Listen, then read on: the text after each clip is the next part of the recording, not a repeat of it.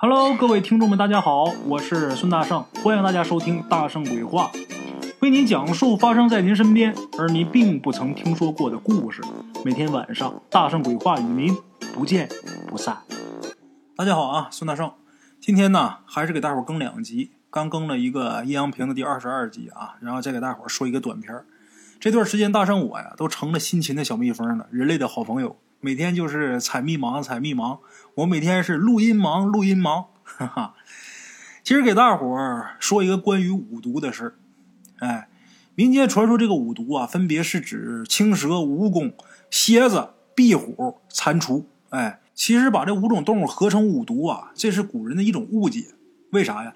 因为这个壁虎它本身没有毒，壁虎是无毒的。但是却被古人认为它是剧毒之物。还有啊，你像鹤顶红，鹤顶红它也是无毒的，但是古人呢认为它有剧毒。你看，你看那个电视剧里边啊，或者电影里边，一整说谁给谁下毒，下的就是这个鹤顶红，或者说皇上给哪个妃子赐死，赐一瓶鹤顶红。如果真是用鹤顶红，那就坏了，因为这玩意儿压根它就没毒。哎，民间认为啊，农历五月份。是五毒出没之时，五毒出没之时，大伙儿就得注意防范呐。民间有这个民谣，这民谣我记着有一个是这么说的：端午节天气热，五毒醒不安宁。哎，端午节驱五毒，它的用意啊是提醒人们要防病防害。每到端午节呀，民间就用各种方法来预防这个五毒之害。一般呢，在屋里边贴一个五毒图。用这个红纸啊印这五毒毒物，再用五根针扎这个五毒之上，哎，这样就认为这个毒物啊被刺死了，就不能再横行了。像这种方法，这属于是民间的一种辟邪的巫术的遗俗。还有的呢，在这个衣服上绣这个五毒的图案，或者是在饼上，哎，弄那么一个五毒的图案，然后弄成饼把它吃了，这都含有驱除五毒之意啊。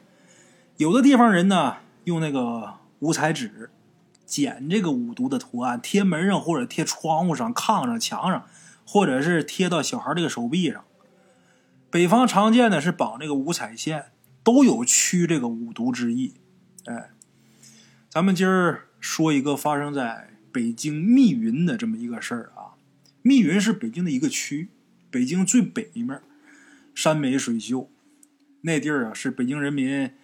最好的一个度假的去处啊，有这么一位老作家，这老作家叫徐福元。徐福元先生出版的中短篇小说有那么一部叫《半夏》，在这个小说里边啊，曾经就讲过一个有关密云鬼门十三针的这么一个故事。哎，在这个密云县呢西关，有这么一个医生，这医生叫什么呢？叫宋柏芝，是一位中医。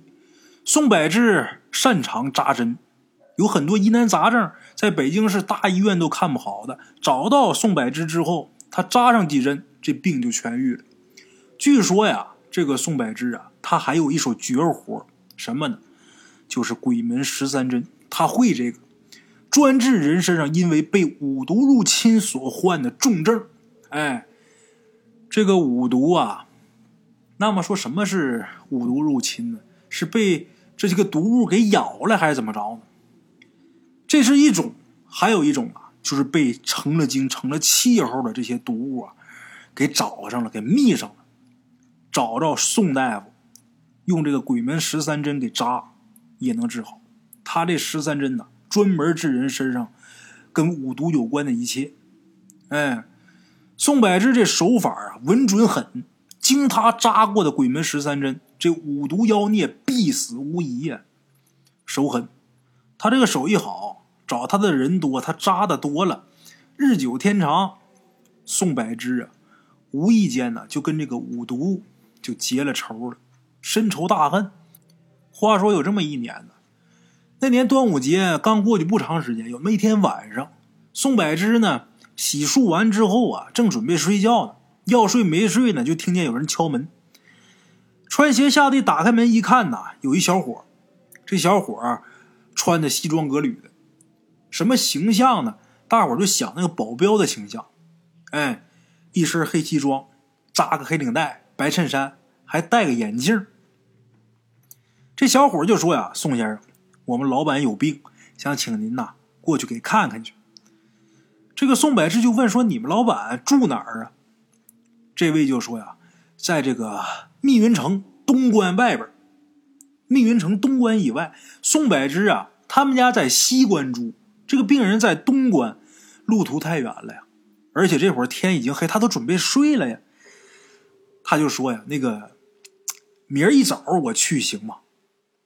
这小伙子看那样挺着急的，就说：“麻烦宋先生了，我们老板呐病重，恐怕明天再去，这病就耽误了。”哎，宋柏志这个人呢，咱说医者仁心啊，他心想大夫理当是悬壶济世，治病救人。宋柏芝呢，点头就答应了，回屋把工作时的衣裳啊又换上了，拎着药箱，而且特意把这十三根银针带着。出得门来，就见他们家院子外边停着一辆崭新的宝马，哎。上了车之后呢，开车这小伙子一摁喇叭就走了。话说这个宝马车呀，穿过密云县城，往东边开，开的挺快，开了挺长时间。宋柏芝呢就觉得挺奇怪，就问说：“到你们老板家了吗？”开车的保镖小伙就说：“呀，马上到了。”哎，这车继续飞速前进，又开了好远。还不见这车有停的意思，宋柏芝这时候啊，心里边就开始有一种不好的预感，他就又问：“还没到吗？”这小伙子说：“前面不远，不远就到了。”这个宝马车呢，紧接着呀又开出去老远。宋柏芝觉得不对了，手提溜着药箱就说：“赶紧掉头，我不去了。”这时候这保镖啊，突然间一踩刹车，就说：“宋先生，您别生气，我们到了。”哎，到了，下车吧。宋柏芝下了这个宝马车之后，就看见自己前面有那么一座古香古色的大院子，这院子真漂亮。走进去之后啊，院子里边影影绰绰有那么几个人影，哎，男男女女都有，看着好像是忙什么，但是忙什么他不知道。穿过这个幽暗的长廊啊，就到了后院了。后院到了主人的卧室了。进屋之后，就看这个卧室里边啊。有一张红木的床，很大，一张大床，床上半躺半卧，有那么一个六七十岁的老头看这老头的脸色啊，姜黄，精神萎靡。宋柏志过去拿手一搭脉，然后看看舌苔。这中医看病讲究望闻问切，望闻问切这一切做完了之后啊，宋柏志心里边有底了。这位得的是什么病啊？就是五毒之祸，哎，治这个五毒，他这十三针那是最拿手的绝活啊！打药箱里边把这十三根银针给拿出来。屋里边呢有烛台，他这屋里边有电灯，还有蜡烛，哎，可能是为了配合这个呃仿古装修吧，哎，或者说为了这配合这个古建装修，有烛台，把这烛台蜡烛点着，把这银针呐。在这蜡烛上消了消毒之后，是按照穴道命脉分别的在这人身上开始扎。这个针扎下去之后，过了一个时辰，俩小时，才把这针拔出来。把这针拔出来的时候，这老头啊，面色红润，这会儿精神头就好了很多了。老头很高兴啊，哎，一看人家这个排场，人家住着房子，就知道这户不是一般人家。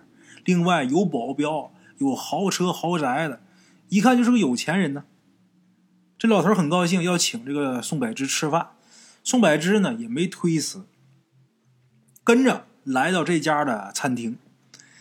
到这家餐厅一看，这家具啊了不起，紫檀的一张大方桌，这桌上满满登登的摆了一桌子已经做好的美味佳肴。宋柏芝呢，别说吃了，有好多菜啊，都叫不上名儿。一看见这么多好吃的，胃口大开，饱餐一顿。哎，这个老头呢一直在旁边作陪，一直呢给他敬酒。宋柏芝啊，挺开心的，就知道这回出来不能白出来，不能少给钱。另外一个吃这么多好吃的，这一高兴，这酒啊就有点把持不住。喝高了。老头一看他喝多了，又邀请他，就说：“你呀，在家里边过一夜，明天白天呢，你再走吧。”宋柏志一想也是，就这么的给家里边去了一个电话，然后啊，简单的又洗漱了一下，到了这家的客房，就在这家休息了。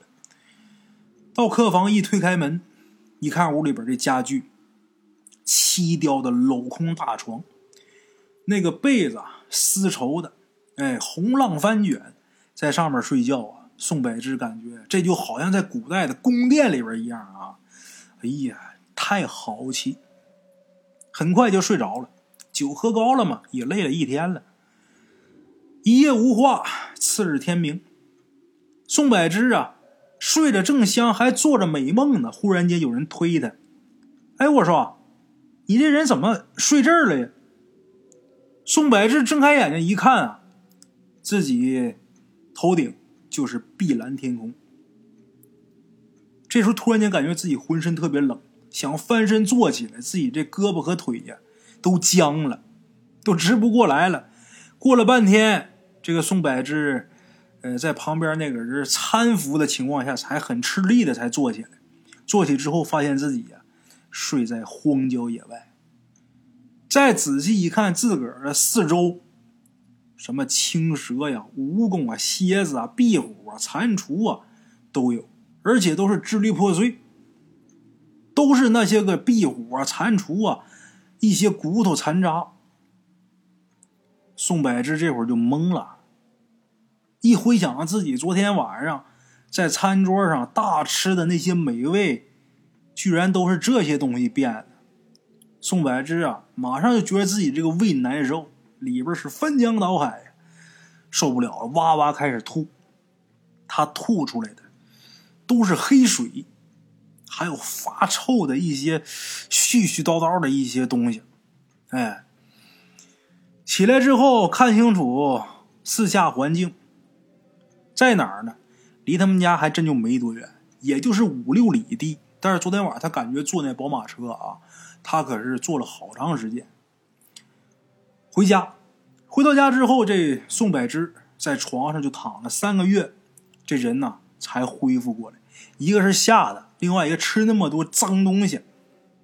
哎，他也明白了自己为什么会这样，为什么会遇着这事儿啊？他自己本身帮别人。从身上驱杀了太多的五毒阴物，这回自己是遭报应了。哎，宋柏芝万幸啊，好歹还给他留了一条活命。打那以后，他也明白一个道理：这世间万事啊，甭管干什么事儿，咱都不能做太绝，总得给人家留一条活路。咱说做人留一线，日后好相见，不能说把人逼得太死。打那以后，宋百之还是行医，他也继续在用鬼门十三针。但是，在用鬼门十三针驱五毒的时候啊，他总得留一手，扎十二根，扎十一根，总得留一手，把这个五毒打他身上赶走就得了，别把他们都弄死。哎，像关于鬼门十三针这个故事啊，就像这方面的故事，之前大圣我在早期的节目里边都讲过。但是现在可能也听不见了啊！这个鬼门十三针呢，扎这些阴邪的东西特别好使。你像不光这些五毒邪物啊，你包括什么黄鼠狼啊、什么蛇仙呐、什么这个各种仙儿、各种鬼，被这个鬼魅附体的，用这招也都行。他是扎人身上啊，首先这七窍他得用这个针给你封上，哎，封嘴、封鼻子、封耳朵。包括封肛门啥的，把这七窍先给封上。封上完之后了，这个不管人被这些个小仙儿附体，还是被这些邪灵，还是说一些魑魅魍魉附体儿，他在身上待的位置啊，都是固定的。咱比方说这个嘎鸡窝下边，哎，比方说一些地方，它都是固定的。把这七窍先给封完之后了，你再拿针扎这些个要害。就是这些附体的阴灵，他所寄居的这个位置，这个穴位，哎，拿银针一扎，就等于要他命了。这个十三针呢，还有一种扎法，就是什么呢？这七窍我封六窍，最后一窍我留着，然后扎他这个寄居的地方，给他留条道让他能走得了。就是事儿别做太绝，哎，赶走就得了，别要他命。你如果说杀生灵杀太多了，早晚也得遭报应。这个宋大夫这出不就是吗？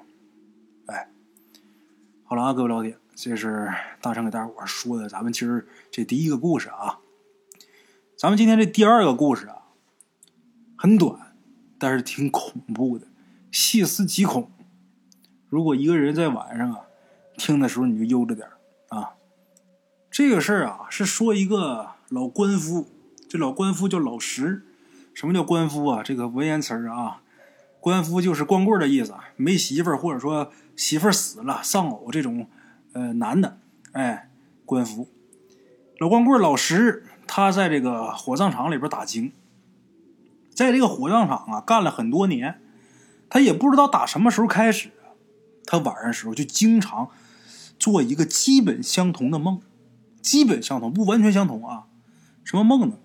就是在半梦半醒当中啊，他就会看见有一些人走进火葬场的大门。确切的说啊，那些人是蹦着进来的，就类似于这个僵尸片里边演的僵尸，一蹦一蹦的，打火葬场外边往里边蹦。这些人呢，有男有女。嗯，大多数啊都是年纪比较大的人。奇怪的是什么呢？前一天晚上，他梦见有多少人跳进来，第二天就得有多少人被送进火葬场。哎，他第一次发现这个秘密的时候啊，这个老光棍老石啊很紧张。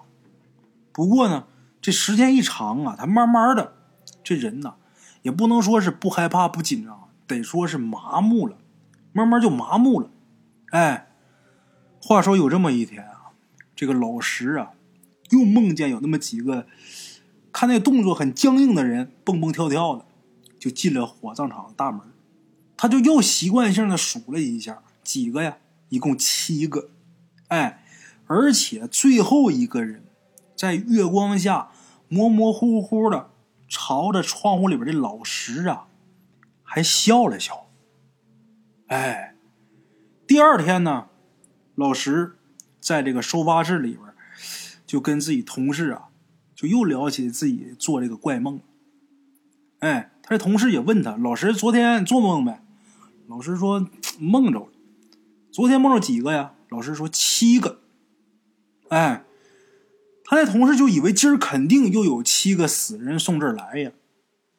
结果啊，那一天下来。一直到下班之前，一共才送进来六具尸体。他同事还拿他开玩笑呢：“老师啊，你这梦现在不准了啊，差一个。”他这个梦第一次出现差错，老师开始紧张，因为这会儿已经下班了。他这个大门啊还没锁，继续在这等。他心想：“我这梦不应该错呀，再来一个。”结果，这个天快要黑的时候，可算是又来了一个。可是这个人呢，是蹦着进来的，而且蹦进来之后还朝着老石笑了一下，然后这人就过去了。老石就觉得这个人呐特别眼熟，等他意识到这个人就是他昨天晚上梦见的那最后一个跳进来的那个人的时候。老石这脑袋轰的一下，吓坏了。可是这人进来之后啊，就不见了。哎，他这同事呢，后面也又进老石这收发室来了一趟。哎，一趟老石也把这怪事啊，跟他这个同事说了。他这同事说呀：“你呀，就是瞎想，想着想着脑袋也就不对劲了。”别当回事你该怎么睡觉怎么睡觉，该怎么休息怎么休息，合计那么些干嘛呀？说完，他的同事就走了。这老石呢，还是在他这个干了三十多年的这个收发室，在里边待着，跟往常一样，还是正常睡觉，但是心里边害怕。第二天到了上班的时候，老师每天啊，他都会早起来，在这些个工人没来之前，把大门都打开。但是那天一直到工人到了好几个了，老师这门还没开，大伙儿就觉得奇怪，有人呢翻墙就进来到收发室，哎，结果一推门，老师死了。老师是怎么死的呢？死于突发性脑溢血。哎，估计就是被什么给吓死。他这梦还真准，说是七个，就是七个。每当想起这个故事的时候，大圣啊，我一想那个最后一个打大门外边蹦进来的那个人，那一抹诡异的笑的时候，我就会觉得这后脊梁发凉啊！哈哈，好了啊，各位老铁，咱们今儿这故事啊就到这儿。这段时间呢，大伙儿在家都没事儿啊，没事的时候，大伙儿没事儿多点点赞，多给我评论评论啊，有条件的打赏打赏。今天呢到这儿，咱们明儿接着说。路边的茶楼，人影错落。用声音细说神鬼妖狐，用音频启迪人生。欢迎收听《大圣鬼话》。Hello，大家好，我是主播孙宇，吃完了饭，然后就回到自己的课室上。喜马拉雅、百度搜索“大圣鬼话”，跟孙宇、孙大圣一起探索另一个世界。